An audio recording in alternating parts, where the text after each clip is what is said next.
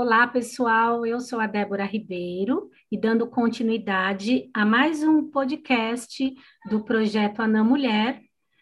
É, em homenagem ao mês das mulheres, neste mês de março, hoje estou aqui com uma convidada muito especial, né? Estou aqui com a doutora Dilmara Araújo Ferreira.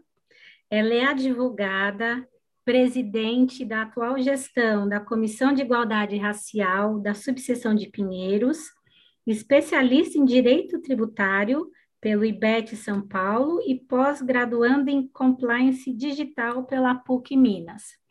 Parabéns, doutora, pelo currículo, parabéns aí pela nomeação né, para ser presidente da Comissão de Igualdade Racial, uma das comissões que eu reputo que são muito importantes aí para a advocacia negra.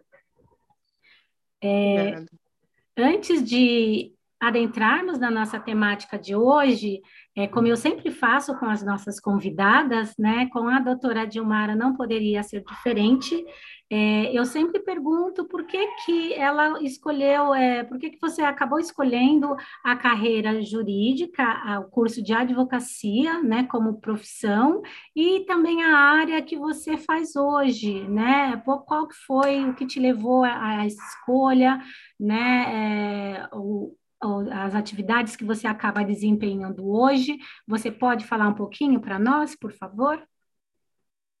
Primeiramente, boa noite a todos, a todas e a Todex. Eu queria agradecer a, doutora Débora pela oportunidade, pelo convite, pelo espaço para poder falar. Né? Eu escolhi a advocacia é, porque eu acredito, né? Eu sempre ac acreditei que a justiça era o melhor caminho e eu nunca me contentei com o que me era dito de início. Então, eu sempre fui uma pessoa que contestava muito. E, por ser assim, não poderia tomar outro caminho, né?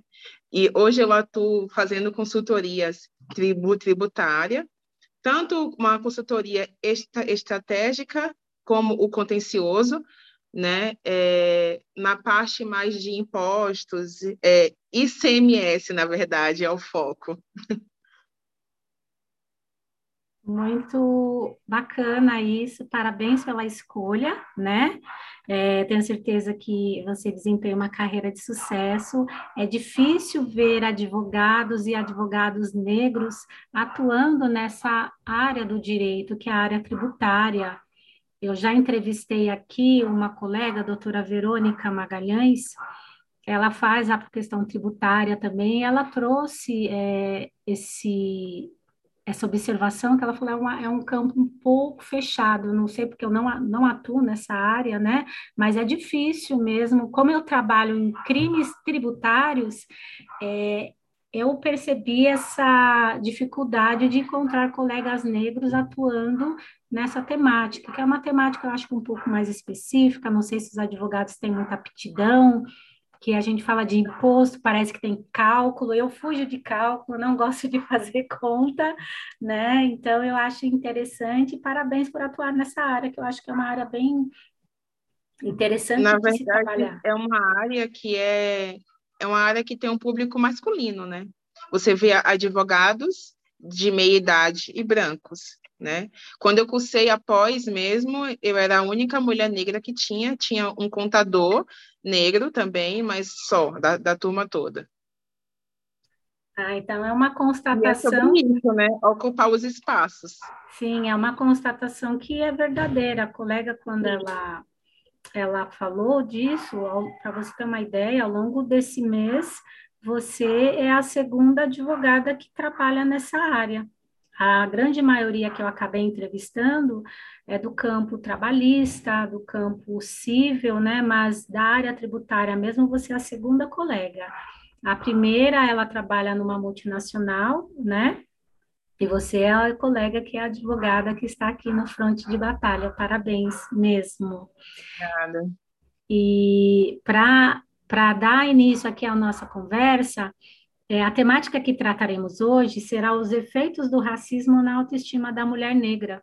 Né? É um assunto muito Sim. importante é, para todas nós que somos mulheres, negras inclusive, né? E a doutora Dilmar, ela escolheu esse assunto com muito carinho, que é uma mulher poderosa aí do ramo do direito, e eu passo a palavra para você fazer as suas considerações iniciais para a gente dar início à nossa conversa. Tá, a priori, eu gostaria de fazer um recorte, né, e dizer que, assim, o Brasil, ele foi o último país a, a abolir a escravidão, né, por meio da lei imperial. Então, assim, logo quando os, os 700 mil escravos foram li, libertos, como que eles foram recebidos no Brasil? Qual era a estrutura que o Brasil tinha para acolher 700 mil pessoas na sociedade? Entende? Então, assim, quando a gente fala que ah, a, gente, a gente fala muito ah, o racismo é estrutural, ele é estrutural, mas essa estrutura ela é feita de pessoas. E são pessoas que, de forma organizada e, e, dire, e direcionadas, elas foram sucumbir os nossos direitos. Que no momento que o Brasil ele dá é, incentivos, dá um pedaço de terra para que imigrantes venham para o Brasil, para poder ter a raça brasileira e fazer embranquecimento da, da, da população. Então, assim, os escravos que aqui estavam no Brasil, que, né, que estavam no Brasil, foram para o Cabeça de Porco, lá no Rio de Janeiro, e eles foram tirados de lá e tiveram que ir para Gamboa. Então, assim, as pessoas, quando, quando olham uma mulher, uma pessoa negra, né, quando, quando eu estou na rua, eu não sou a Dilmar andando na rua, eu sou uma mulher negra andando na rua.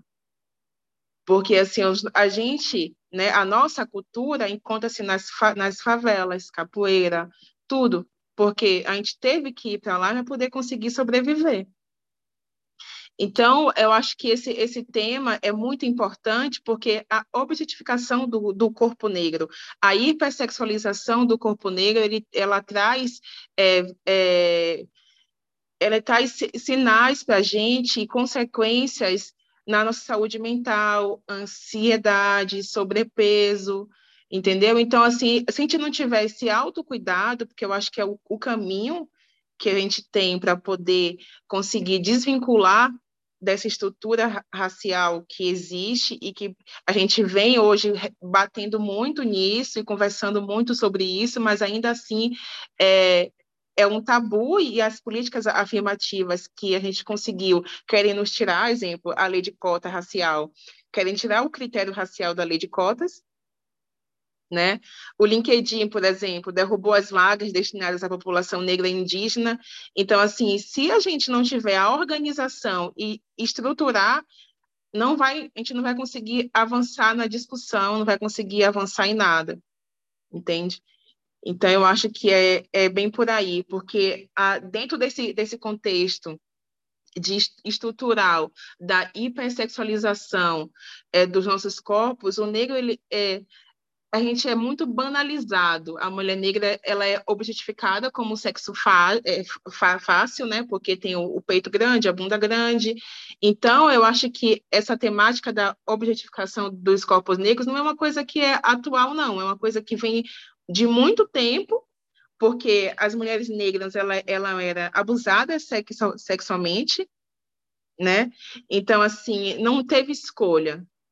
Então, quando um corpo negro ele chega no Brasil e ele é trazido como um objeto,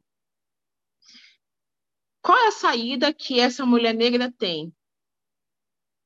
Então, assim, no momento pós a, a, abolição, a mulher negra, qual a saída que ela teve? Então, assim, fica, fica uma pergunta para todo mundo que está ouvindo a gente: se não houvesse o racismo no Brasil, como que seria hoje?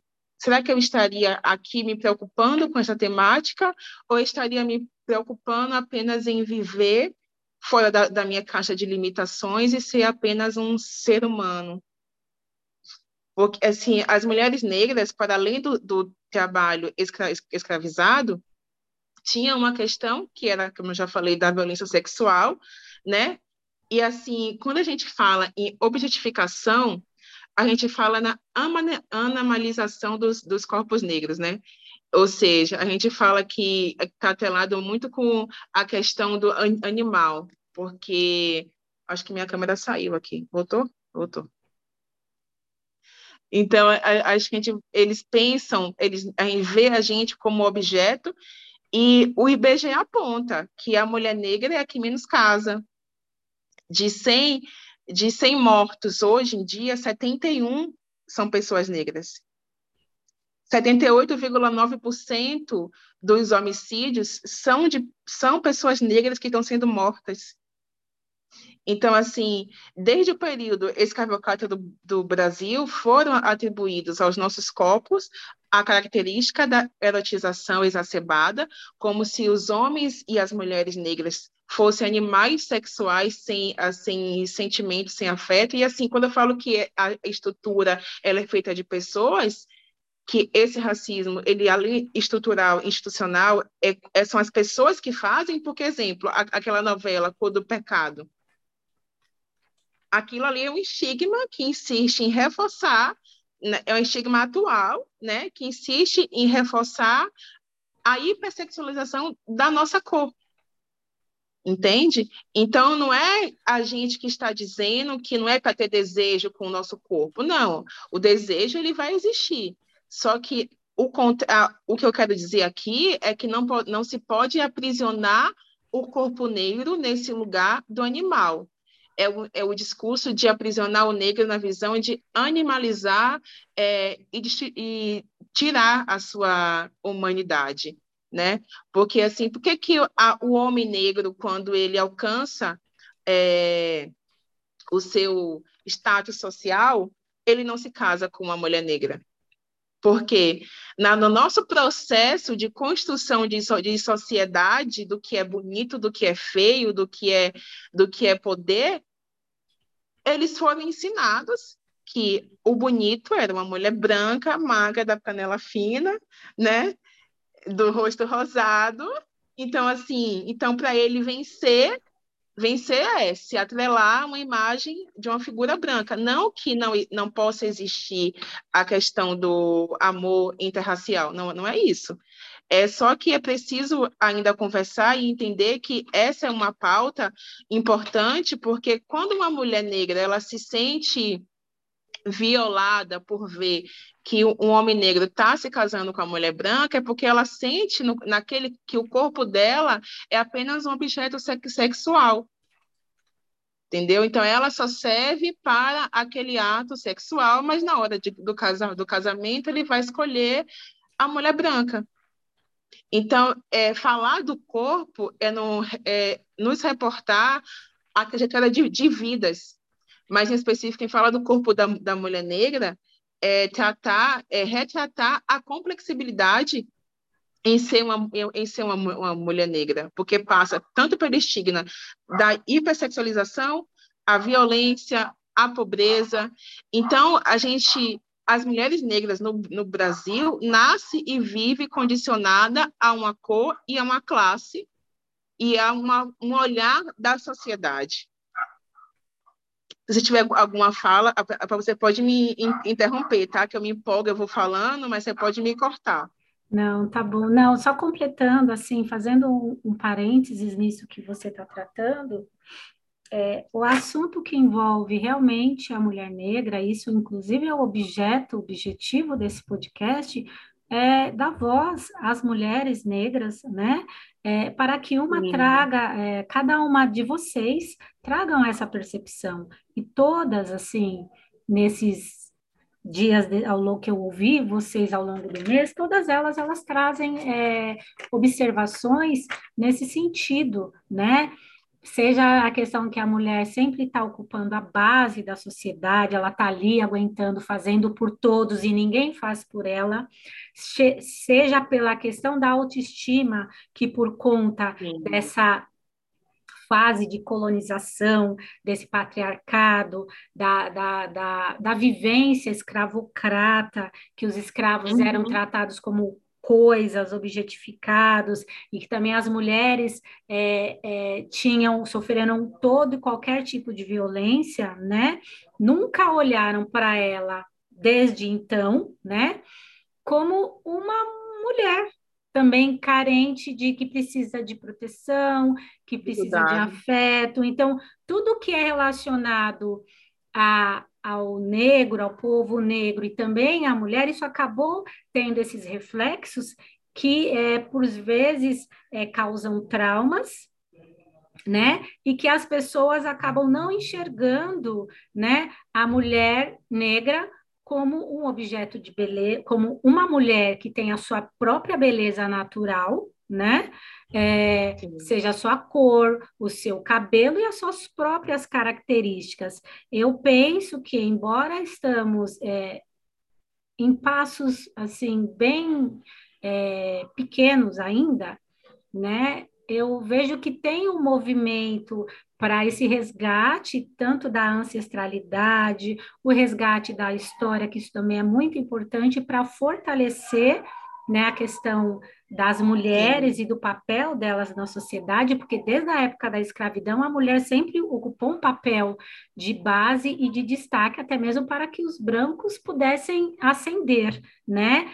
E esse papel hoje é, dos movimentos negros, de mulheres como nós, o que a gente tenta demonstrar é que nós somos é, pessoas que temos as nossas individualidades, temos a nossa beleza, né? Com as características Sim. do nosso povo, e a gente não pode se envergonhar por conta disso, porque somos únicos, né? E isso a gente tem que acabar divulgando, porque como nós tivemos todo esse processo traumático da escravidão, como você bem disse, né, é, algumas questões de políticas afirmativas e também o trato dessa população acabou sendo deixado de lado e a mulher, como sempre ocupou a base, ela é a última da última da vez, né, em todos esses assuntos. E o objeto também desse podcast é dar voz, visibilidade e também deixar, plantar a sementinha que temos que ocupar os espaços, porque eu acredito que só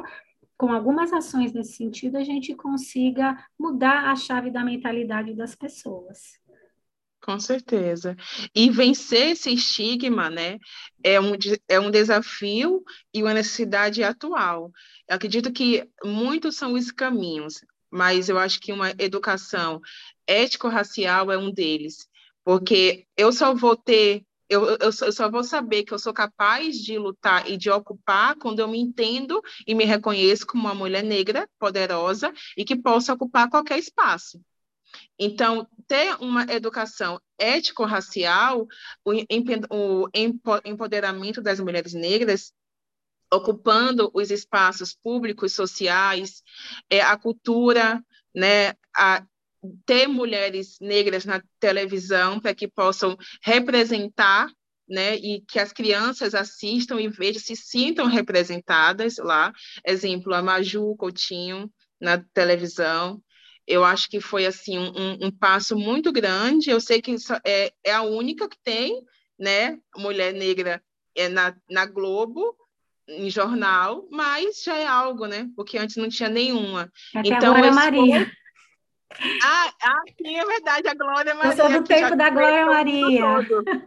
Que conheceu o mundo todo, não posso esquecer. O passaporte dela carimbadíssimo. Sim, sim.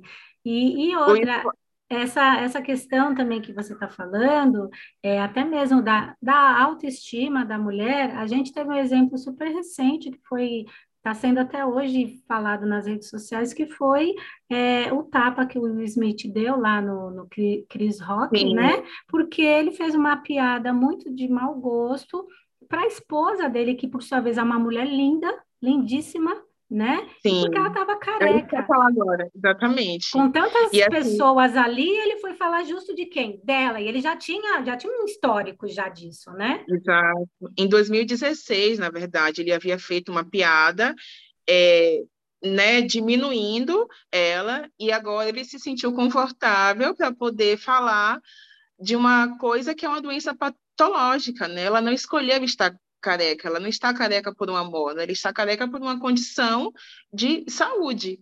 Então, assim, eu acho que o, o tapa que o Will Smith deu no, no Chris não foi um, um tapa, ai, tô com, tô com ódio. Não, eu tô cansado. Tô cansa... Minha mulher está cansada de, tá, de passar por isso.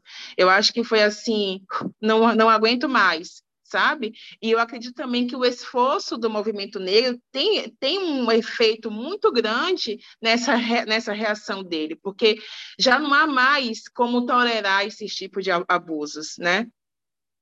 E também é assim, o que, o que muito se, é, se, se vê na, na televisão é colocar o, os corpos negros, é, os nossos corpos, em um, um lugar, exemplo, a mulata, a globeleza e na no, novela empregada doméstica. Não, eu não, posso, eu não vou ser só a empregada doméstica, eu também posso ser uma juíza, eu também posso ser a atriz principal. Então, o desafio é, é, é o país enfrentar, enquanto, enquanto sociedade, o conjunto de violência que faz parte do nosso cotidiano, que são essas microviolências, que quero dizer que é menosprezar de forma que a gente se sinta é, menor do que outras mulheres, inferior a outras mulheres, né?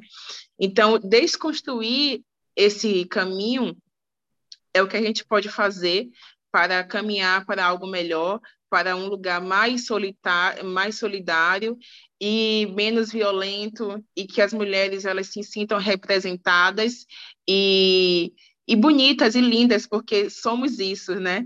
E a gente a gente pode né, é, pensar o seguinte, a, o, o pessoal fala muito, ah, descansa militante, mas eu não posso descansar ainda.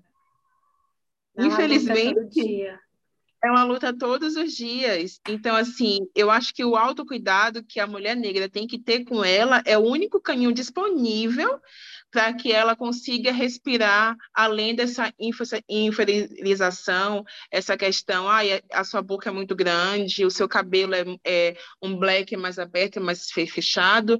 As minhas características físicas não determinam quem eu, quem eu sou. E eu posso estar em qualquer lugar, independentemente do meu corpo, se eu, se eu tenho uma bunda grande ou pequena. Justamente. E, e, você fez uma observação que eu até lembrei, né?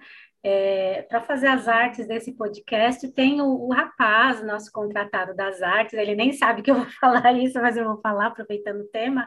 Eu mando a foto das mulheres né, que vão falar com o currículo, ele falou: Nossa, doutora, com todo respeito, todas são advogadas lindíssimas. Né? Eu falei: Tá vendo? Todas são lindas, maravilhosas e poderosas. Eu acho que todas, não só nós advogadas, todas as mulheres, elas têm que ter esse essa consciência de si. Eu sei que nem todas, né? Não é todos os dias que a gente acorda poderosa. Tem dia que tá mais, tem dia que tá menos, mas isso é muito importante para a gente até ter força para poder seguir adiante, né? E é, com verdade. relação a essa questão da representatividade, isso é um tema muito importante, né? Algumas colegas já trouxeram aqui as mulheres negras nos espaços de poder, né? Ouvi várias reflexões, várias provocações, e hoje, num dos grupos da ANAM, né? Existem vários grupos, ANAM São Paulo, ANAM Rio, ANAM Nacional, ANAM Mulher. Sim. Hoje, em um dos grupos, né, foi feita uma provocação de uma das colegas que inclusive a OAB, né, doutora, eu tenho que falar, a OAB promoveu um evento do mês da mulher com só advogadas brancas. Isso tivemos essa provocação. Excepcional, né?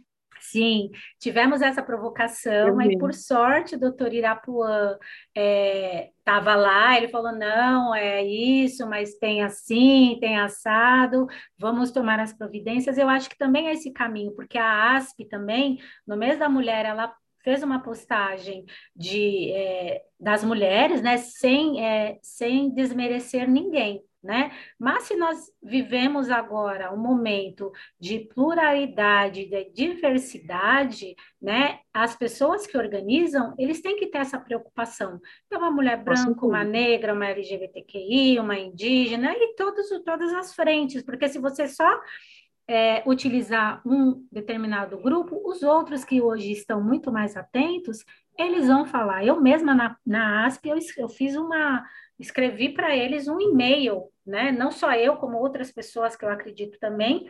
Aí me responderam: olha, é a arte inicial, mas estamos chamando não sei quem, não sei o que. Eles me deram um retorno. Mas a gente está em cima disso, das capas de revista, que também nós fizemos um manifesto de uma revista lá do Sul, que fizeram uma homenagem como matéria de capa de uma mulher negra e não tinha uma mulher negra na capa da revista. Aí alguns movimentos já tinham falado e tiraram essa capa já das redes sociais, mas nós fizemos um manifesto falando, gente, como que vocês vão fazer uma, o poder da mulher negra se na própria capa da revista não tem a personagem principal? Então, às vezes falta um pouco de é, cuidado, conhecimento e empatia dessas outras pessoas, porque só nós que estamos no nosso lugar de fala sabemos o quanto é difícil essa luta. Não é uma luta de segunda a sexta, das 8 às 18, não, é uma luta 24 horas né? Exatamente. Mesmo, mesmo quando você também não está trabalhando, a gente tem uma vida e tem algumas coisas que ainda refletem, independentemente da classe social, do poder aquisitivo, só o fato de você ser negra, ter um cabelo muito mais é, com personalidade ou não, é, você já causa um certo incômodo em alguns locais, obviamente. Principalmente uma mulher no negra no poder causa muito mais,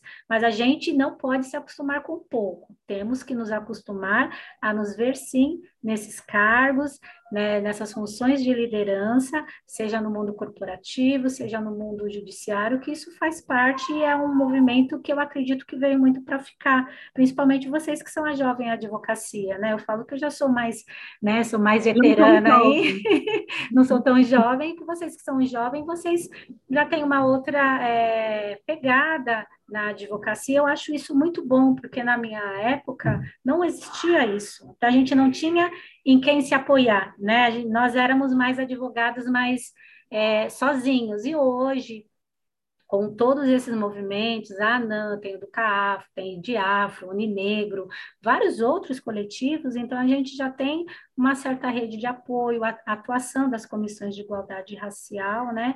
Isso é um papel Sim. muito importante. Com certeza.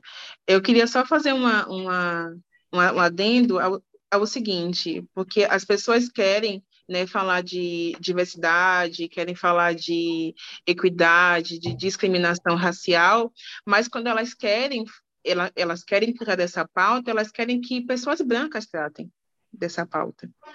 A gente, a gente não precisa, a mulher não precisa da validação da pessoa branca para falar das suas dores. Eu acho que é isso que está faltando e eu sinto que é isso que acontece institucionalmente. Então, coloca uma mulher negra e três brancas para tratar para fazer um debate sobre racismo estrutural, tá? Mas a mulher branca, ela historicamente ela faz parte da estrutura racista. Então, assim, o que, é, o que, é que ela vai falar da, das dores negras? Porque hoje, 52,2% das mulheres pretas são vítimas de violência. Hoje, uma mulher negra com curso superior, ela ainda ganha menos do que um homem branco com a mesma, com a mesma qualificação. Então, temos muito ainda a caminhar e assim, eu acho que quando a gente está com a nossa autoestima em dia, né?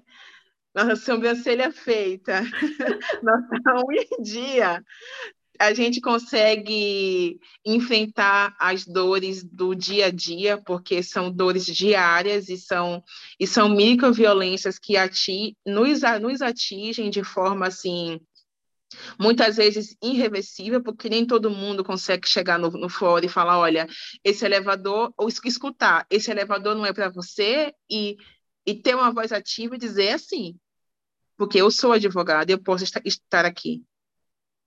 Então, assim, oi, acho que caiu. Estou ouvindo, estou te ouvindo. Ah, ouvindo? Sim.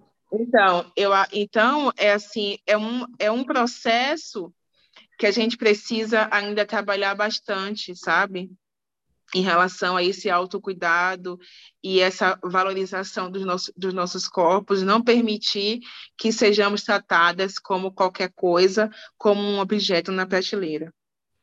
Sim, e, e um, um recorte, inclusive dentro dessa temática, que é, dos depoimentos que eu ouvi, tanto nesses nesse projeto, como em outras palestras que eu ouvi sobre a mulher negra, a questão do cabelo é muito traumática, né? Todas nós, né, eu usava cabelo liso, é, de, depois eu acabei mudando meu cabelo por conta de um comentário que minha filha fez, que acionou um gatilho na minha cabeça. Eu falei, realmente, ela tem razão. Ela tinha cinco anos na época.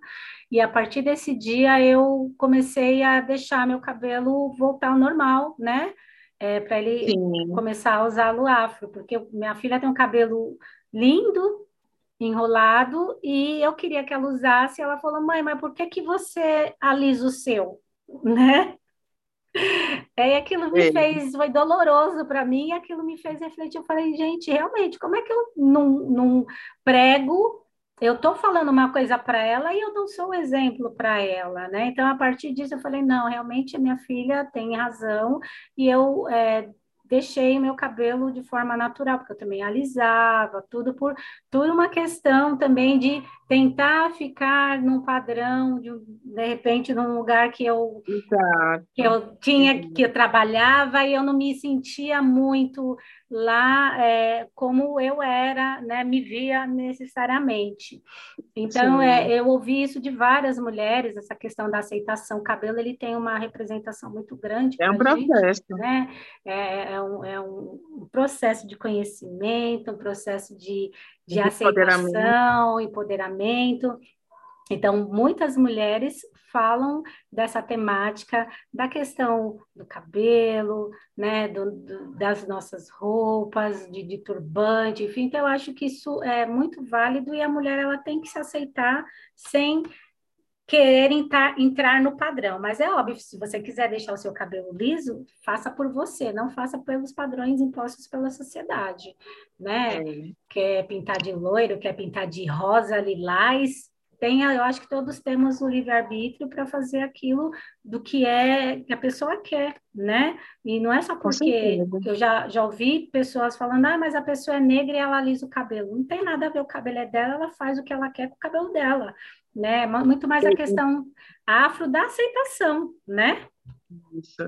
E é importante também você falar sobre, sobre, sobre isso, porque as pessoas têm uma mania muito, muito feia. Ah, eu posso pegar no seu cabelo? Não, você não pode pegar no meu cabelo, porque eu não chego para você com o seu cabelo liso escorrido e falo, ah, eu posso pegar no seu cabelo? Sim. Então, assim, a questão do cabelo é uma questão muito delicada e que tem, muitas pessoas têm traumas em decorrência disso, porque ainda mais na nossa, na, na nossa área, né? Que é uma área elitista e, assim, que é composta por maioria de pessoas brancas e meia-idade, que, né? Essa é a verdade. E, assim, é, antes, eu andava também com meu cabelo escovado, é, de, de progressiva e tudo, tudo mais. Tem dois anos que eu tô assim. Então, assim, é um processo, é um processo. Ninguém, e ninguém é obrigado a, a pular as suas fases, porque eu acho que cada pessoa tem o seu processo e a sua aceitação de forma distinta uma da outra. Então, eu não posso também querer impor que a minha amiga para ela ser mais, para ela ser negra, ela tenha o cabelo black assumido. Não, ela é negra, ela, ela nasceu negra, ela vai morrer negra. O cabelo não vai determinar quem ela é. Entendeu? Então, assim, eu acho que é preciso também respeitar e entender os porquês de cada um, porque, infelizmente, o nosso letramento racial não é igual o da minha colega do lado. Então, é um processo que, assim, é o, muita gente ainda não, não entende e não e acha que não existe ra racismo, não acha que passou pelo racismo, não acha que foi assediada no trabalho. Ai, é, no, é normal, entendeu? Sim. Então, eu, eu, eu, acho que a gente está em um, um, um constante processo sobre como a gente pode reagir a essas microviolências, a esses insultos diários que nos afetam e nos, e, e nos ferem, né? Sim, é verdade. E você falou uma coisa que é muito apropriada, que é a questão é, uma, é o letramento racial, uma educação racial, porque nós é, vivemos de um, num país que gran, a, a maioria da população é negra, só que muitas pessoas não se veem negras, até mesmo por questões eugenistas Exato. lá de trás, pela questão de, de, de, tentarem embranquecer e dizimar né, a população negra, esse embranquecimento. Exato. Então, existem vários tons da pele negra. Uns são mais tintos, outros são mais claros, e assim, então, às vezes, essas pessoas não, elas não têm esse é conhecimento, né? né? Elas não têm Isso. esse conhecimento e não se veem negras. E, por uhum. vezes, é, uma coisa que, para mim, que já tenho um, um, um conhecimento né, sobre esse tema, eu vou reputar como uma ofensa para mim, para ele não, porque é, foi educado daquela forma, né? ouvindo aquelas expressões, ouvindo aquelas brincadeirinhas, então a pessoa acaba não se ofendendo porque ela tem ainda aquela ignorância é, de não saber exatamente como se deu e como funcionou todo esse processo histórico aí do negro aqui no nosso país. Né? Exatamente, exatamente. Porque, assim, eu acredito que o, o racismo estruturado na nossa sociedade, ele vem, ele tem um, reflexo muito grande nas desigualdades em todos os setores, assim. E, assim, são micros, microviolências e, e formas de falar que soam leve, mas que eles sabem o que eles estão falando. Eles sabem que aquilo ofende. Então, assim, eles falam e passa, e muitas vezes a, a, pessoa, por não se achar negra, porque tem a questão do, do colorismo, porque ela acha que ela é parda, que ela não é negra, mas o IBGE diz que ela é negra, porque o IBGE classifica ela como, como negra, a sociedade classifica ela como negra, só que ela não se vê ainda como negra. Porque nesse, nesse cenário de colonização, ela entende que ela não foi atingida né? Então, assim, eu acho que são marcas que aqui a sociedade coloca na, na gente, e, assim, são dores que as pessoas negras e indígenas vão passar, exemplo, o, o índio tem o cabelo, mas tem o cabelo liso. Então, a única qualidade do índio é que, é que ele tem o cabelo liso? Não. Entende? Então, assim, eu acho que além da, da, da questão escravocrata, a sociedade brasileira, em sua origem, ela foi eh, galgada pelo patriarcalismo, e, assim, tentar desmitificar, tirar essas raízes é, racistas, porque o pessoal é, não, não sabe ainda diferenciar preconceito de racismo, né? Porque preconceito não passa pelo crivo da, da razão, é opinião pré-estabelecida. Já para poder eu ser racista, tenho, tenho que ter uma questão social, política e econômica. Então, não tem como eu, Mara, ser racista com você, Débora. Né? Então, assim, eu acho que são questões que precisam ser pontuadas e, e, e trabalhadas assim de forma mais incisiva para que a gente consiga ver e entender o nosso espaço e as nossas qualidades, entender o, o nosso corpo, que tudo bem ter o, o, seio grande, que tudo bem ter a boca grande, tudo bem ter a, a bunda maior, isso não vai te tirar de, de nada, não vai te deixar inferior a, a ninguém. Porque, porque eu mesmo, eu não uso decote em alguns lugares, para poder evitar, sabe? Não, não que eu não tenha que usar. A, a mulher ela tem que usar o que ela se o que ela sentir vontade. Só que eu, Gilmara, não tenho esse preparo ainda emocional para lidar com isso. Então, e assim, e olha que eu tenho um letramento racial, eu estudo tudo, eu, é, é uma coisa assim que, que eu já sei. Mas você conviver no dia com os olhares, as piadas, é, é difícil. Então, se não, eu volto na questão do autocuidado. Se não tivermos um autocuidado com, no, com a gente, a gente não vai conseguir passar por isso sem ter traumas e sem ter tran tran transtornos de ansiedade e tudo mais. Maravilha, doutora Dilmara. É, eu sempre falo que é uma apoiando a outra, e juntas a gente consegue é, chegar num, num, objetivo comum, juntas nós ficamos mais fortes, né? Uma pessoa só, ela não consegue fazer uma movimentação aí de consciência, de de trabalho coletivo, né, para buscar aí uhum. é, todas essas, essas questões que a gente vem trabalhando aí, não só a ANAM, mas a OAB, na sua Comissão de Igualdade Racial, na sua Comissão da Mulher, né, todos esses coletivos Sim. que trabalham em prol tanto da mulher e também especialmente com relação à mulher negra, né?